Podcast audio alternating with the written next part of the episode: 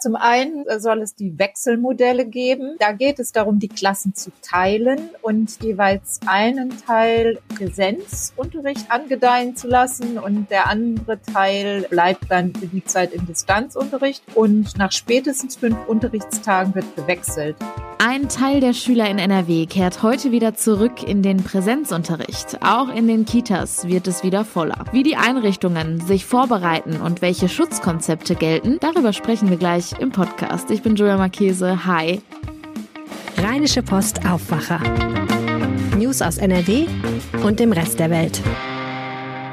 Schön, dass ihr dabei seid. Das ganze Aufwacher-Team freut sich immer über eure Rückmeldungen zum Podcast und bei Fragen, Themenvorschlägen oder Feedback zur Folge schreibt uns gerne an aufwacher.rp-online.de. Außerdem haben wir noch ein kleines Angebot für euch. Für weniger als 35 Euro bekommt ihr ein ganzes Jahr vollen Zugriff auf alle Premium-Artikel bei RP Online und auch noch das gute Gefühl, diesen Podcast möglich zu machen. Alle Infos für ein RP Plus Abo findet ihr unter rp-online.de slash abo-aufwacher. Ein Teil der Schüler in NRW kehrt ab heute wieder zurück in den Unterricht. Mit Blick auf die aktuell wieder steigenden Corona-Zahlen ist dieser Schritt für viele aber eher besorgniserregend. Der Inzidenzwert in NRW lag gestern laut Robert Koch Institut bei 61 Neuinfektionen pro 100.000 Einwohner innerhalb von sieben Tagen. Am Samstag lag dieser noch bei 58. Den höchsten Wert wies dabei die Stadt Solingen mit 113 auf und den niedrigsten Wert hatte Münster mit 23,2. An Schulen gilt nun eine medizinische Maskenpflicht und außerdem sollen Schüler und Lehrer Abstände einhalten. Aber reicht das auch? Zum Infektionsschutz hat das Land vor einiger Zeit auch Mittel für den Einsatz zusätzlicher Schulbusse zur Verfügung gestellt. Das Problem dabei ist, ähnlich wie bei den Fördergeldern für Luftfilteranlagen, schöpfen die Schulträger in NRW die Gelder nicht aus. Von 33 20,5 Millionen Euro sind noch 13,5 Millionen dafür übrig. Verkehrsminister Henrik Wüst hat die Kommunen zum Handeln aufgefordert, denn durch die Schulöffnungen wird dringend wieder genügend Platz in Bussen benötigt. Aber auch Kitas im Land werden jetzt ab morgen wieder voller. Bisher sollten Eltern ihre Kinder ja auch nach Möglichkeit zu Hause betreuen. Jetzt besteht wieder die Möglichkeit, dass mehr Kinder kommen dürfen. Es gilt aber weiter ein eingeschränkter Betrieb. Wie die Einrichtungen sich jetzt auf die Öffnung vorbereiten und welche Schutzkonzepte jeweils gelten, das weiß unsere Chefkorrespondentin für Landespolitik Kirsten Bialdiga. Hallo. Hallo. Der Präsenzunterricht gilt erstmal nur für einen Teil der Schüler in NRW. Wer kehrt denn heute in die Schulen zurück? Ja, das sind erst einmal die Klassen eins bis vier, die Grundschüler, die Förderschüler der Primarstufe, also auch der Klassen eins bis vier, die Abschlussklassen und die, äh, das sind die Klassen zehn der Hauptschulen, der Realschulen, der Gesamtschulen, der Sekundarschulen, der Berufskollegs und dann noch die Abiturienten und der Jahrgang, der danach Abitur macht, also die jetzige Q1. Gerade herrscht ja wieder große Besorgnis über die wieder steigenden Zahlen. Wie sollen Infektionen in den Schulen denn überhaupt verhindert werden? Zum einen soll es die Wechselmodelle geben, in den Grundschulen vor allem, aber auch in den Abschlussklassen. Da geht es darum, die Klassen zu teilen und jeweils einen Teil Präsenzunterricht angedeihen zu lassen und der andere Teil bleibt dann für die Zeit im Distanzunterricht. Und nach spätestens fünf Unterrichtstagen wird gewechselt. Also dann kommen die Distanzschüler in die Schulen und umgekehrt. In den Abschlussklassen ist es allerdings so, da können sogar auch die Kurse in voller Klassenstärke unterrichtet werden. Wechselunterricht, das ist ja jetzt nicht so neu als Konzept. Gibt es darüber hinaus auch Schutzkonzepte? Ja, außerdem gelten die altbekannten Regeln, Lüften, Abstand halten und so weiter. Es gibt auch einen gestaffelten Unterrichtsbeginn. Das heißt, zwischen sieben und neun Uhr können die Schulen aufmachen und dann jeweils die Jahrgänge nach und nach in die Schulen holen. Sieben Uhr gilt aber wohl eher für die älteren Schüler an den Berufskollegs. Und, und dann ganz neu ist aber auch, dass die Maskenpflicht verschärft wird. Bisher war es so, dass Schüler zwar auch am Platz ihre Maske tragen mussten, aber jetzt sind medizinische Masken vorgeschrieben. Das sind die blauen OP-Masken oder diese FFP2-Masken oder KN95-Masken. Und zwar ab Klasse 8 ist das zwingend vorgeschrieben und in den Klassen darunter sollen diese medizinischen Masken nur dann getragen werden, wenn sie auch wirklich passen. Also sind ja noch so kleine Gesichter und manche mögen da verrutschen, manche medizinischen Masken und dann darf ein solcher Schüler auch eine Stoffmaske tragen.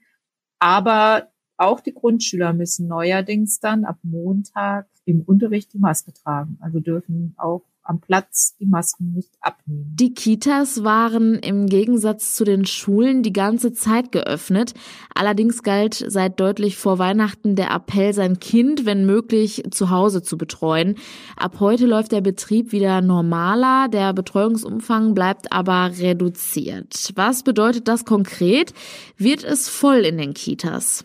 Das ist noch nicht ganz genau zu sagen, wie viele Kinder in die Kitas dann kommen, aber es ist davon auszugehen, dass es deutlich mehr werden als zuletzt. Nochmal kurz, also Minister Stamp hatte ja dringend appelliert in den vergangenen Wochen, die Kinder zu Hause zu betreuen. Das haben auch zwei Drittel der Eltern befolgt, also wirklich im Landesschnitt ein großer Erfolg, dass so viele Eltern gesagt haben, okay, ich erkläre mich solidarisch und betreue mein Kind zu Hause. Das dürfte jetzt aber nicht mehr der Fall sein, wenn dieser Appell nicht mehr gilt und es auch so ist, dass Eltern die Beiträge ja für die Kita bezahlen. Und es ist auch noch nicht mal klar, ob diese Beiträge für Februar erlassen werden. Also die Eltern, die jetzt da sich solidarisch erklärt haben, werden sich das jetzt zweimal überlegen, weil sie ja höchstwahrscheinlich auch dann für März Beiträge bezahlen. Gerade bei kleinen Kindern ist das Abstandhalten ja wirklich schwierig. Welche Schutzmaßnahmen gibt es für die Erzieher? Ja, ganz richtig. Also die Erzieherinnen gehören zur Berufsgruppe derjenigen, die am meisten gefährdet sind, eben weil sie kaum Abstand einhalten können. Also ein Kita-Kind muss gewickelt werden, das braucht Trost, das muss mal in den Arm genommen werden. Und all das ist mit Maske und mit Abstand so gut wie nicht vorstellbar. Und daher es gilt für diese Berufsgruppe, dass sie am stärksten dem Infektionsrisiko ausgesetzt ist, mit am stärksten. Das haben im Übrigen auch Studien der Krankenkassen ergeben. Und diese Erzieherinnen nun, ja, was können sie tun? Also sie können versuchen, Masken so oft und so lange wie möglich zu tragen. Sie können versuchen, so oft wie möglich den Raum zu lüften, wobei das bei den Temperaturen und der Empfindlichkeit besonders kleinerer Kinder ja auch nicht so ganz einfach ist. Und was jetzt ja die Bundesregierung angekündigt hat, es soll am Montag ein Gipfel der Gesundheitsminister geben. Da wird darüber beraten, dass man die Erzieherinnen früher impft. Also jetzt sozusagen in einem nächsten Schritt. Das würde deren Sicherheit deutlich erhöhen. Gibt es bereits Pläne, wie es nach dem heutigen Öffnungsschritt mit den Schulen und Kitas weitergehen soll? Das ist im Moment ganz schwer zu sagen. Also die Schulministerin hat immerhin so viel gesagt, bis zum 7. März werde sich nichts ändern. Die Infektionslage ist ja zurzeit immer noch ein bisschen unübersichtlich. In den letzten Tagen hat die Inzidenzzahl stagniert, obwohl ja immer noch der drastische Lockdown gilt. Das deutet, so meinen immer mehr Experten, darauf hin, dass die Mutanten sich ausbreiten und wie schnell das geht und was das für Folgen hat in Bezug auf Kitas und Schulen, ist im Moment einfach zu schwer zu sagen. Und daher wird wahrscheinlich das Thema dann am 3. März, wenn wieder Bund und Länder tagen, nochmal auf den Tisch kommen vorläufig, also für die nächsten zwei Wochen, wird jetzt erstmal das Modell gefahren, über das wir jetzt gerade gesprochen haben. Vielen Dank, Kirsten. Gerne. An diesem Wochenende ist der Vorfrühling bei uns angekommen. Nach den eisigen Temperaturen in den vergangenen Tagen gab es jetzt endlich milde Temperaturen und einen strahlend blauen Himmel. Das zog natürlich tausende Menschen ins Freie. Das Problem, wir stecken noch immer in einer Pandemie und im Lockdown. Wo bei uns in NRW am Wochenende am meisten los war und ob die Corona-Regeln eingehalten wurden, darüber spreche ich jetzt mit Jörg Isringhaus aus unserem NRW-Ressort. Hallo. Hallo. Jörg, wo waren denn die meisten Leute am Wochenende bei uns in NRW unterwegs? Ja, im Freien natürlich. Aber äh, es hat sie natürlich in die ähm, üblichen Ausflugsziele gezogen, verständlicherweise nach äh, der langen Kälteperiode.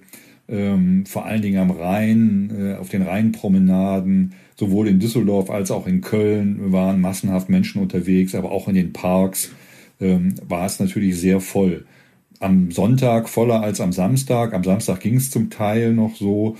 Aber am Sonntagnachmittag gab es dann kein Halten mehr. Es war also sehr viel los. Aber da stellt sich jetzt natürlich die Frage, wie wurde mit den Corona-Regeln umgegangen? Haben sich die Menschen, die unterwegs waren, daran gehalten? Ja, wohl äh, teils, teils, muss man sagen. Also eigentlich so am Samstag war die Polizei so unterm Strich, wenn man jetzt so mehrere Städte betrachtet, noch ganz zufrieden. Da hieß es eigentlich so, die Lage wäre einigermaßen ruhig.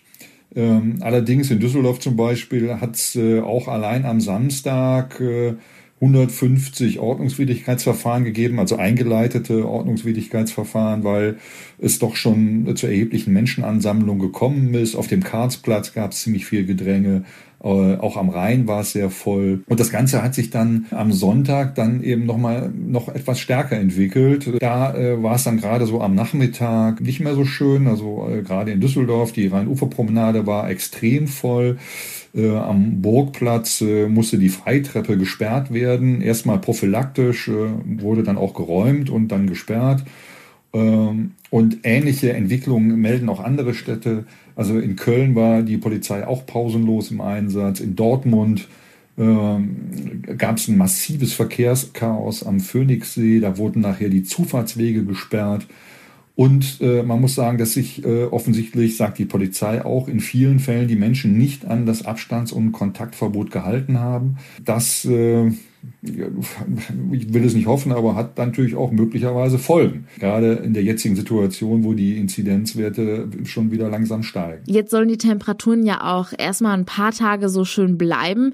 Wie wird denn dann künftig damit umgegangen? Also wurde da jetzt vielleicht sogar schon darauf reagiert oder gibt es schon Maßnahmen, die ergriffen wurden? Ja, der Düsseldorfer Oberbürgermeister hat von unhaltbaren Zuständen gesprochen. So könnte es nicht weitergehen. Und die Stadt Düsseldorf will jetzt äh, tatsächlich diskutieren, ob ob äh, bei schönem Wetter nicht die komplette Rheinuferpromenade und der Karlsplatz äh, äh, gesperrt werden müssen. Das wäre natürlich äh, schon ein großer Schritt, ähm, denn äh, die Promenade ist ja nun sehr beliebt. Muss man abwarten, äh, wie da entschieden wird. Was andere Städte jetzt planen, weiß ich nicht genau.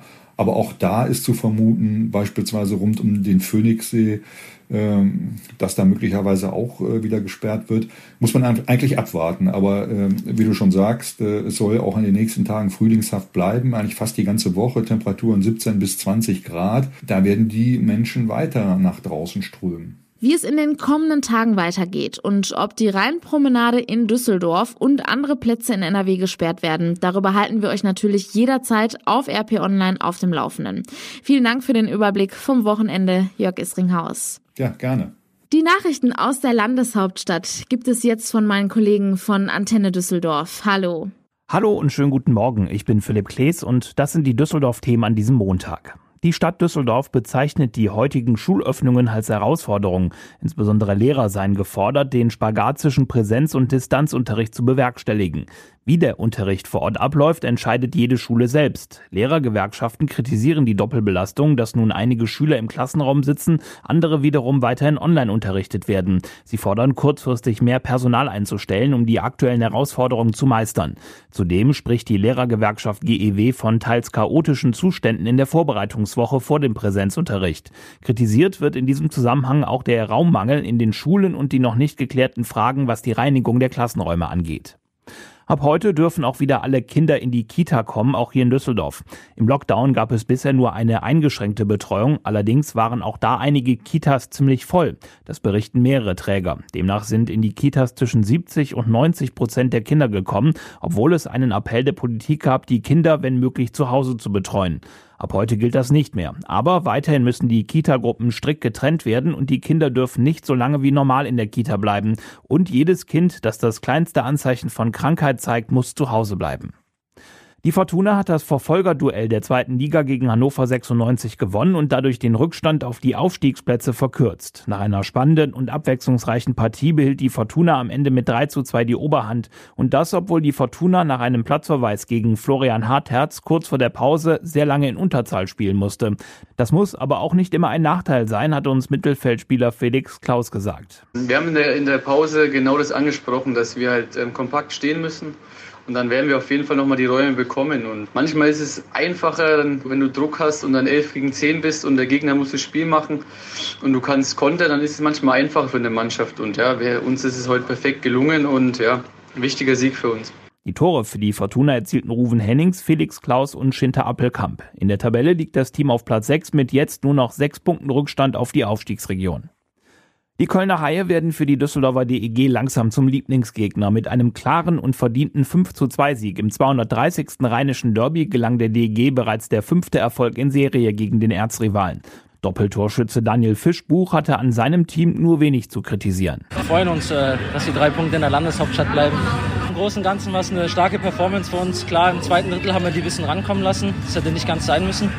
Aber ich denke mal, ja, mit Panther auch eine starke Leistung, haben wir eine solide Defensive heute gehabt. Die DEG ist mit den weiteren drei Punkten Tabellenzweiter der Nordgruppe und weiter klar auf Playoff-Kurs. Am Donnerstag spielt die DEG zu Hause gegen Iserlohn.